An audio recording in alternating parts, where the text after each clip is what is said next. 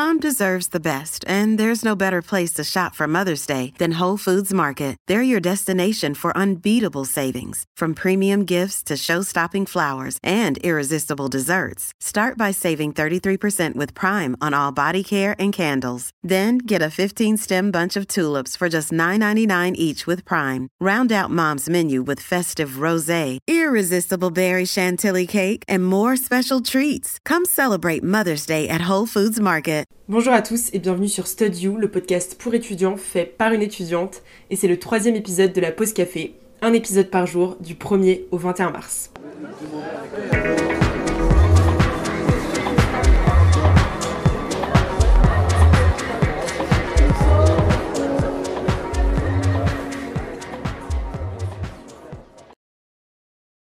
Bon, j'espère que vous vous portez bien depuis hier. Normalement, vous avez entendu une petite intro musicale qui a été faite par ma sœur et qui me l'a envoyée. Euh, c'est pour ça que je l'ai eu que maintenant, parce que euh, elle l'a fait un peu tard. Mais c'est pas grave, on lui en veut pas. Mais en tout cas, j'espère qu'elle vous plaît. Moi, je la trouve trop cool. Ça met tout de suite dans l'ambiance de la pause café. Bon, par contre, je tiens à m'excuser tout de suite. Effectivement, il est 13h, on est dimanche et je suis en train d'enregistrer. Euh, mais c'est en fait voulu. Voilà, je l'ai fait exprès, parce que je me suis dit que le dimanche, ce sera mon jour joker où j'aurai le droit de poster l'épisode un peu plus tard.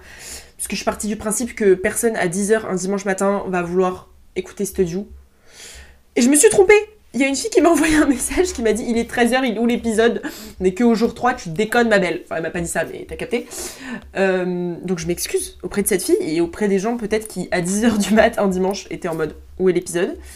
Euh, Mais en fait, le samedi soir, il y a The Voice. Et le dimanche matin, soit je suis à l'église, soit je dors. Là, en l'occurrence, je vais pas trop à l'église parce que j'ai le pied dans le plâtre, comme vous le savez. Bon voilà, même s'il y aura des épisodes le dimanche euh, qui seront tout aussi qualitatifs, ne vous en faites pas, euh, ils sortiront peut-être un peu plus tard. Voilà. Mais par contre, vous en faites pas, en semaine, je me tiens à mon truc de 10h. Normalement, ça devrait pas trop déconner parce qu'en en fait, j'enregistre le soir, parce que je suis une couche tard. Donc comme ça, je peux enregistrer même la nuit très tard et je le programme pour 10h et ça sortira à chaque fois à l'heure normalement. Bon, aujourd'hui, en ce dimanche donc, on se retrouve pour parler d'un sujet que je trouve très intéressant, à savoir l'art oratoire et l'éloquence. Donc dans cet épisode, je vais vous donner mes tips pour vous améliorer à l'oral, bien que je ne sois pas du tout parfaite. Je ressens d'ailleurs un peu de pression par rapport à cet épisode, parce que j'ai l'impression qu'il faut que je sois éloquente et que je parle bien, parce que sinon c'est pas cohérent. Bref, mais je pense quand même, grosso modo, ne pas être trop mauvaise. Euh, vous pouvez l'entendre dans le podcast. Je m'exprime plutôt bien, je pense.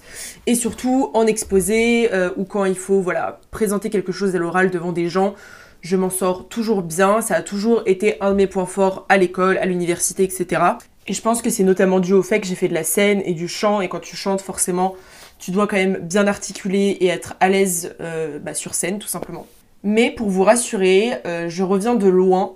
Et vraiment, j'ai beaucoup, beaucoup progressé au fil du temps, au fil des années. C'est-à-dire que pour moi, au collège, prendre la parole en classe, c'était vraiment mais panique à bord. Genre, même je n'osais jamais lever la main alors que j'étais une très bonne élève. Genre, j'avais tout le temps 17, euh, 18 de moyenne. Et donc, j'avais souvent les réponses aux questions des profs, etc. Mais j'étais pas du tout l'intellote euh, au premier rang parce que j'étais terrorisée à l'idée de parler devant tout le monde. Donc, je me mettais toujours au milieu, au fond.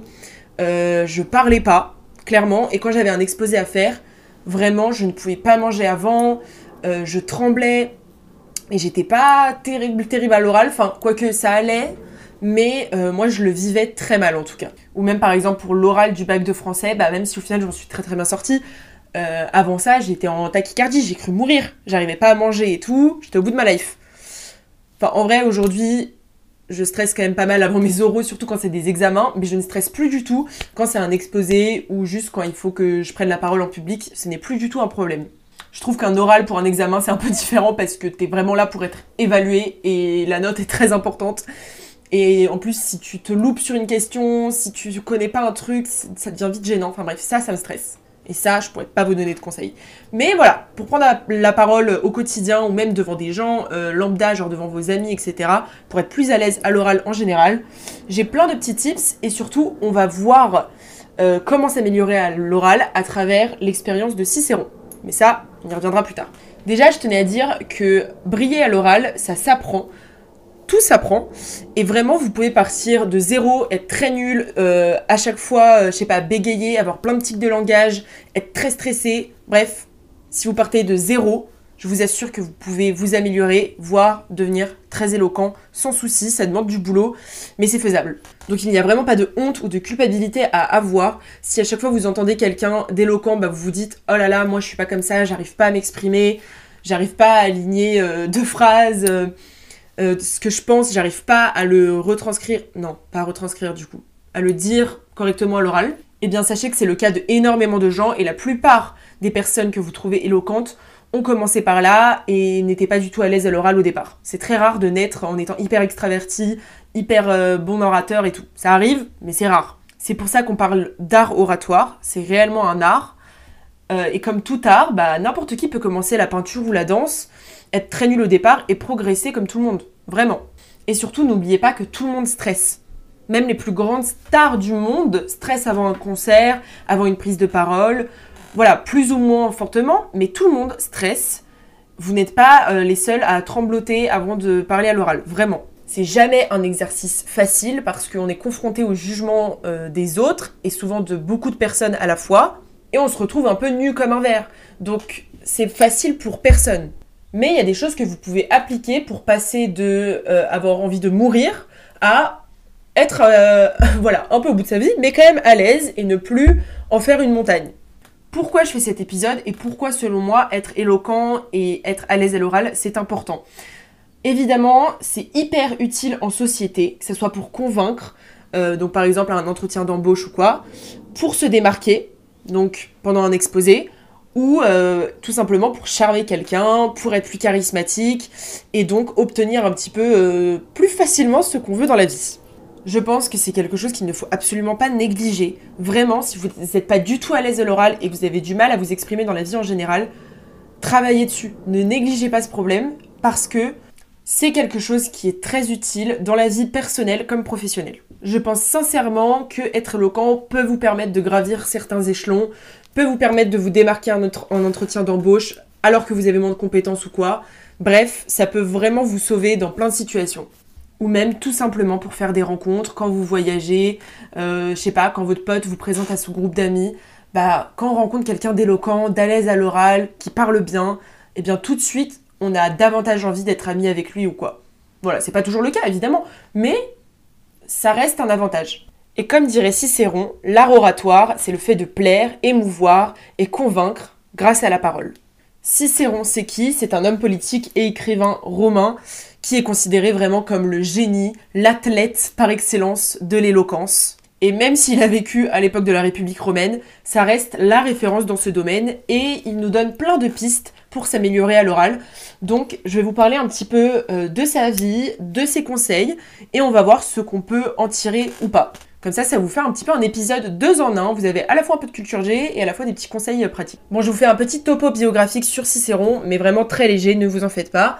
Alors, Cicéron, il est né en 106 avant Jésus-Christ, dans une famille qui était certes bourgeoise, mais qui faisait partie de ce qu'on appelle l'ordre équestre qui reste une catégorie assez prestigieuse, mais plutôt liée à tout ce qui est militaire, à la guerre, et qui n'est pas du tout liée aux magistratures et aux hautes sphères de la politique romaine. Je le rappelle, à ce moment-là, ce n'est pas encore l'Empire romain, c'est la République romaine, donc on n'a pas d'empereur, on a vraiment des magistratures avec des consuls, des sénateurs, etc. Donc Cicéron, c'est ce qu'on appelle un homme nouveau, c'est-à-dire qu'il est un peu parti du bas de l'échelle. Même s'il vient d'une famille bourgeoise, et bien dans sa famille, personne n'avait encore exercé de magistrature suprême.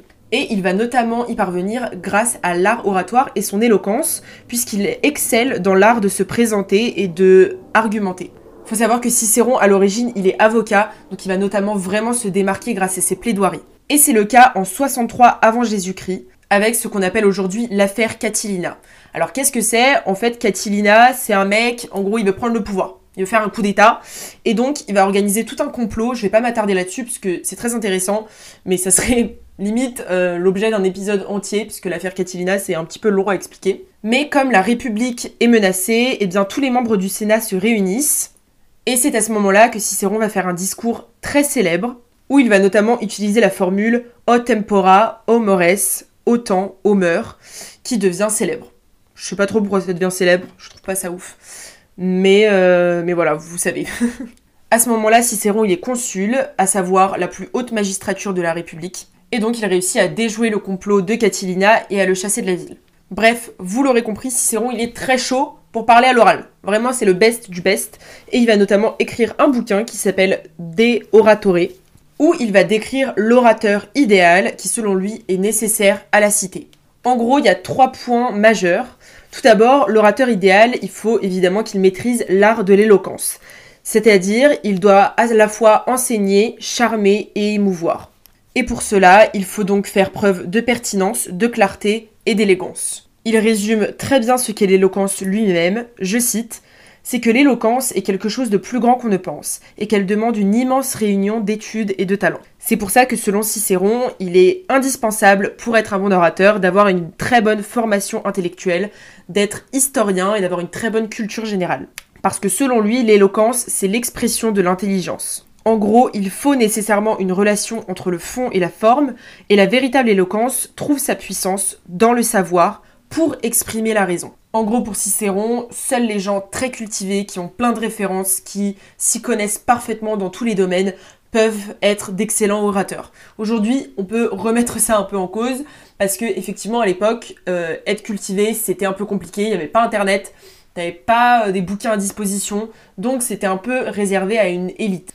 Aujourd'hui, comme on a accès à l'information très facilement, je trouve que ce n'est pas forcément nécessaire d'être Einstein pour euh, être éloquent et savoir se présenter à l'oral, mais effectivement, avoir une bonne culture générale, ça aide toujours pour avoir des références et répondre notamment euh, à des critiques, des questions, ou même pour aller plus loin. Mais bon, on y reviendra plus tard.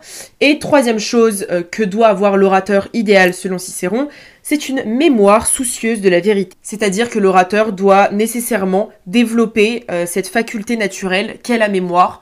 Parce que, évidemment, quand tu fais un discours, si tu ne te souviens pas des informations importantes, etc., eh bien, c'est fini pour toi. Il dit, je cite, Si elle ne conserve les conceptions de la pensée, si elle ne recueille fidèlement et les idées et les mots, les talents les plus précieux seront perdus pour l'orateur. Bref, la mémoire pour Cicéron, c'est limite le truc le plus important à avoir quand tu veux exceller euh, à l'oral. Et pour terminer sur Cicéron, selon lui, il y a cinq étapes pour exceller lors d'un discours. Tout d'abord, il y a l'inventio, c'est-à-dire la capacité à trouver des idées en fonction d'un sujet, avec des exemples, des arguments, etc. L'inventio, c'est vraiment la première étape qui nécessite donc d'utiliser à la fois sa raison et aussi sa créativité pour euh, faire un discours original et se démarquer. Ensuite, il y a la disposito, c'est-à-dire organiser les idées de manière cohérente pour être convaincant car on peut avoir les meilleurs arguments et exemples du monde, et eh bien l'ordre dans lequel on les dit, la façon dont on les aborde, etc. Bref, bien organiser ces idées, c'est très très important lorsqu'on prépare euh, un texte à présenter. Ensuite, il y a l'élocution dont on a déjà parlé, euh, où là, il faut faire preuve donc de figures de style, de tournures de phrases intéressantes, de vocabulaire intéressant. L'élocution, c'est à la fois trouver son style dans la façon de tourner les phrases, mais aussi dans le timbre de la voix. Donc c'est un véritable travail de la voix. Euh, quand est-ce que vous allez parler fort? Quand est-ce que vous allez parler moins fort? À quel moment vous allez faire des pauses ou au contraire enchaîner les phrases assez rapidement? Bref, tout ça, c'est l'élocution, l'éloquence. Ensuite, la quatrième étape selon Cicéron, c'est l'axio, c'est-à-dire la gestuelle, tout ce qui est lié au langage corporel, comment bouger lorsqu'on parle à l'oral. Et ça, on y reviendra plus tard, mais c'est hyper important. Et enfin, euh, on en a déjà parlé, c'est la mémoria, donc connaître par cœur les chiffres, les moments marquants de son discours, euh, pour ne pas être accroché à son texte ou oublier certaines choses. Bref, maintenant qu'on a parlé de Cicéron, qui est le maître de l'éloquence, et qu'on a vu un petit peu bah, ce que lui conseillait, je vais vous donner mes conseils et on va voir aussi ce qui est bon à prendre ou à laisser chez Cicéron. Mon premier conseil, c'est vraiment de s'entraîner. Je sais que tout le monde dit ça, mais qu'on le fait jamais. Mais en vrai, moi, je le faisais pas avant d'avoir un podcast. Et en fait, le podcast me permet de m'entraîner. Et je me rends compte que ça a vraiment tout changé euh, pour mes exposés. Aujourd'hui, je suis beaucoup, beaucoup plus à l'aise à l'oral. Parce qu'en fait, si vous vous enregistrez, vous remarquez tout de suite vos tics de langage. Moi, quand j'ai commencé Studio, je me suis vraiment rendu compte à quel point je disais e ou du coup ou genre. Je le fais encore beaucoup aujourd'hui, mais j'y travaille énormément. Et vraiment, c'est grâce à Studio. Je ne me rendais pas compte à quel point euh, eh bien, j'avais des petits tics insupportables, quoi. Et ça, je vous assure que tout le monde a des tics de langage à l'oral. Même euh, les très bons orateurs, ils ont des tics. Et pour les connaître, soit il faut demander aux autres, ce qui n'est pas agréable, soit vous vous enregistrez, euh, vous vous filmez, peu importe, et vous écoutez. C'est chiant, c'est pas agréable, mais faites-le Faites-le de temps en temps, même si vous avez TikTok par exemple, bah filmez une vidéo où vous parlez, où vous racontez votre vie, la postez pas, voilà, vous n'êtes pas du tout obligé de la poster, mais comme ça vous la réécoutez de temps en temps et vous dites ah là ça c'est pas terrible, je pourrais améliorer ça, je pourrais euh, supprimer ce petit tic, etc. Et puis évidemment, plus tu pratiques, moins tu stresses et ça va vraiment vous sauver. Et mon deuxième conseil qui va avec, c'est d'avoir conscience de parler. C'est-à-dire que vous pouvez vous entraîner tout le temps en fait. Dès que vous parlez à quelqu'un, un ami, un membre de votre famille, euh, un dîner de famille par exemple. Ça c'est un très bon endroit où euh, s'entraîner pour être plus éloquent, puisque souvent il y a des débats et que vous pouvez un petit peu euh, briller quoi. Donc à chaque fois que vous êtes amené à débattre avec quelqu'un, peu importe la personne, essayez dans votre tête d'avoir conscience de ce que vous dites et des mots que vous choisissez. Ça demande de l'exercice, ça vient pas naturellement, mais une fois que vous, vous allez commencer, en fait, vous allez le faire tout le temps et vous allez vraiment considérablement vous améliorer euh, lorsque vous aurez un entretien d'embauche, des exposés ou quoi. En fait, en vous entraînant réellement à faire attention aux mots que vous choisissez, à vos tournures de phrases, etc., vous entraînez votre cerveau et vous lui dites inconsciemment, ok, ça c'est pas terrible, quand je l'ai dit comme ça, c'était plus impactant que quand je l'ai dit comme ça, etc., etc. Mon prochain conseil paraît complètement évident, mais écoutez, il faut bien faire des rappels, c'est de bouger c'est vraiment d'utiliser son corps. C'est-à-dire que même quand j'enregistre euh, des épisodes pour Studio, vous ne le voyez pas, mais j'utilise constamment mes mains et mon corps. Et dès que je ne le fais pas, bah, je vois que je suis un peu ramollie et que je m'exprime moins bien. Ça vous permet, comme Cicéron l'a dit, d'être en action et de vraiment subjuguer, euh, le spectateur. Si jamais vous avez tendance à trembler quand vous stressez, moi c'est un truc qui m'arrive euh, régulièrement, de moins en moins, mais surtout quand j'étais plus jeune, je tremblais beaucoup quand je passais à l'oral. J'ai une petite astuce pour vous, c'est de prendre un stylo dans l'une de vos deux mains, ou alors si vous avez des notes, tenez vos feuilles de papier dans vos mains. Vraiment, ça va tout changer, vous allez voir. Bon, vous allez me dire, ça n'empêche pas de trembler, oui, mais ça vous met plus à l'aise, bizarrement, d'avoir quelque chose dans les mains et de bouger avec. Vraiment, même c'est très agréable, je trouve, pour le spectateur si vous n'en abusez pas trop. En tout cas, je trouve que c'est beaucoup plus agréable d'avoir quelqu'un devant moi qui a ses notes dans sa main, mais qui marche un peu avec, qui les regarde de temps en temps, mais voilà, qui les tient. Et pas quelqu'un qui les a posées sur la table, qui est devant la table et qui de temps en temps baisse la tête pour regarder ses notes. Ça, je trouve ça vraiment pas agréable. Et vraiment, ce que je trouve top, c'est quelqu'un qui a un petit stylo dans la main, qui se déplace dans la salle avec son petit stylo. Ça, je sais pas, je trouve que ça met tout de suite à l'aise, que ce soit pour l'orateur ou pour l'auditeur. Ensuite, quand Cicéron parle de formation intellectuelle, aujourd'hui je trouve qu'il ne faut pas euh, forcément être Einstein, mais par contre il faut connaître son sujet. Il faut connaître parfaitement son sujet et aussi euh, connaître des choses au-delà de son sujet. En gros, il faut être toujours prêt pour les questions les plus what the fuck, pour les pièges, etc. Et même pour un entretien d'embauche, le sujet étant vous et votre parcours et vos qualités et euh, également l'entreprise pour laquelle vous postulez, il faut connaître parfaitement ce qu'attend euh, l'entreprise de vous. Et il faut aussi connaître parfaitement vos qualités, vos défauts, etc. Bref, pour n'importe quel sujet où vous allez avoir besoin euh, de passer à l'oral, il faut le connaître sur le bout des doigts et même au-delà et se préparer au pire pour les questions. Ensuite, une fois qu'on devient un petit peu plus à l'aise, je trouve que la meilleure façon de se démarquer, eh c'est d'être original, de surprendre, de faire des blagues. Euh, ça dépend évidemment euh, du contexte. Si vous êtes dans un contexte très académique, d'examen oral, bien non. Par contre, si c'est un exposé avec un prof que vous jugez un petit peu euh, chill, cool, etc., faites des blagues, faites des références, mettez des petites vidéos, des images, les PowerPoint notamment, c'est hyper important.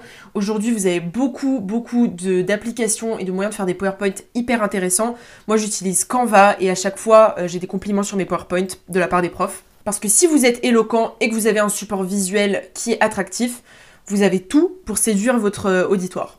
Ensuite, en ce qui concerne le stress, moi, tout ce qui est conseil en mode euh, respire, euh, fais de la méditation avant, enfin franchement ça ne marche pas du tout. Quand je suis vraiment stressée parce que je vais passer à l'oral, j'ai juste envie de me défenestrer. Mais ce qui marche sur moi, déjà, c'est de me vider la tête. C'est-à-dire que je vais pas me forcer à manger, à parler avec des gens, à faire des trucs si je sens que là ça va pas. Juste je m'assois et je sais pas, je vais scroller sur mon téléphone, je vais faire un truc euh, où je vais couper un peu mon cerveau. Et puis un conseil qui m'a beaucoup aidé, euh, c'est de me dire qu'on passe tous par là et que même si je rate ma présentation et que je bégaye, que j'oublie des trucs, tout le monde dans sa vie, même le prof qui est en face de toi, a connu ce moment-là où tu perds tes moyens, etc. Donc même si ma présentation c'est une catastrophe, bah au final, personne s'en souviendra parce que ça arrive à tout le monde et que les gens en vrai s'en foutent. Genre vraiment. Par contre, si tu fais une très très bonne présentation, là les gens peuvent s'en souvenir parce que ça les aura marqués. Mais à part si vraiment tu tombes et que je sais pas, euh, il t'arrive vraiment une dinguerie, si tu bégayes de temps en temps et que c'est pas terrible, terrible, franchement, personne s'en souviendra. Euh, je sais pas si là vous êtes à l'université, est-ce que vous vous souvenez réellement de présentations horribles, d'exposés horribles du collège? Ok, peut-être une personne, deux personnes, mais sinon euh, pas plus. Vous vous dites pas tous les jours, oh my god, euh, Julien, euh, il avait pas d'être ça à son exposé de cinquième. Enfin non, on s'en bat les couilles. Donc, comme dans tout, je trouve que prendre du recul et se dire qu'en vrai, on est des petites merdes et qu'on n'est pas si important que ça. pardon, c'est un peu trash, mais en vrai, personne n'est important. Toi, t'es pas important, moi je suis pas importante. On est important pour les gens qui nous aiment, pour notre entourage et tout, mais pour la populace, on n'est pas si important. Voilà. Et enfin, mes derniers petits conseils, c'est de prendre en compte les avis et les critiques de vos professeurs, de, des élèves ou quoi. C'est pas agréable, personne n'aime ça. Moi-même, j'ai beaucoup d'orgueil et d'ego, donc euh, si je fais un exposé et que le prof me dit ok ça c'était pas terrible et euh, tu, je sais pas, t'as ce tic de langage, j'ai un peu envie de mourir. Mais s'il y a bien un truc que j'ai appris au cours de ma scolarité. Pardon, ma chaise, elle fait plein de bruit, ça m'insupporte. Je suis désolée, ça doit pas du tout être agréable. Bref, s'il y a bien un truc que j'ai appris dans ma scolarité, c'est que plus tu prends en compte euh, les remarques de tes professeurs, que ce soit sur tes copies ou à l'oral, et eh bien plus tu progresses vite et plus tu peux exceller. Les gens qui ne progressent pas, c'est ceux qui, quand ils ont une mauvaise note, vont déchirer la copie devant tout le monde de façon euh, magistrale et la jeter dans la poubelle en mode putain, personne ne me comprend, euh, les profs c'est des cons. Non, non, le prof, il est pas con, c'est toi qui es con. Si t'as une mauvaise note, c'est comme ça. Enfin, tout le monde passe par là, mais c'est ta faute. Donc, il faut prendre en compte ce que le prof te dit. Bon, évidemment, il y a toujours des profs euh, où t'es en mode, ils abusent, ils sont un peu trop sévères. Mais c'est comme ça. Autant essayer d'aller dans son sens et de comprendre ce qu'il attend de toi. Et ça vaut aussi pour l'oral. Euh, je pense que les conseils que les profs m'ont donnés à l'oral, c'est ce qui m'a le plus aidé en vrai. La dernière pépite que j'ai eue, c'est que au premier semestre, là, j'ai fait un exposé sur Marcille de Padoue et Guillaume de Cam. Je suis sûre que vous ne connaissez pas parce que personne ne les connaît, mais voilà, c'était mon exposé en histoire moderne. Et donc, je passe euh, en exposé, et déjà, j'ai dû le faire en deux fois, parce que, genre, la première fois, c'était la fin de l'heure, donc déjà, c'était un peu déstabilisant. Mais bref, la deuxième fois, pour faire, quand je passe pour faire la deuxième moitié de mon exposé, je commence à parler et tout. Et là, le prof, il me dit, genre, il me coupe et il me dit vous, avez un accent, vous venez du sud?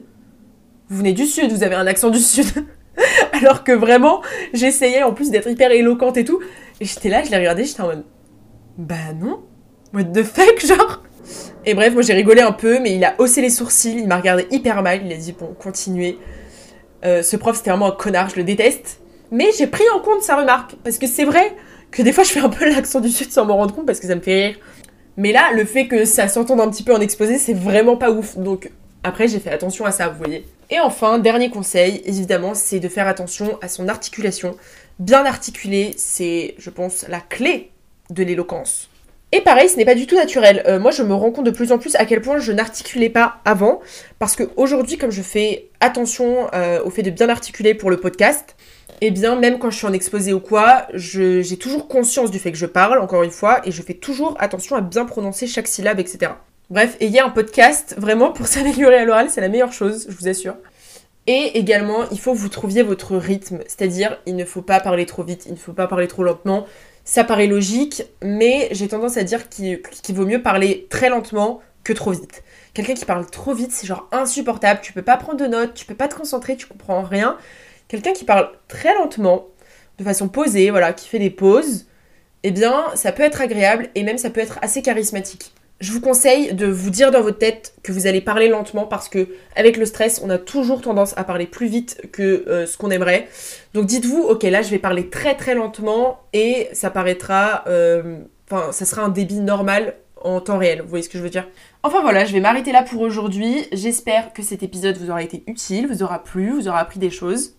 Comme d'habitude, si jamais vous avez un pote ou une copine qui est pas hyper à l'aise à l'oral, euh, je sais pas, qui voilà, qui galère avec ça et qui vous en a parlé, n'hésitez pas à lui envoyer cet épisode sur WhatsApp. Et comme d'habitude, si vous voulez me soutenir un peu, n'hésitez pas à vous abonner au podcast et à laisser une petite évaluation. 5 étoiles, c'est toujours mieux.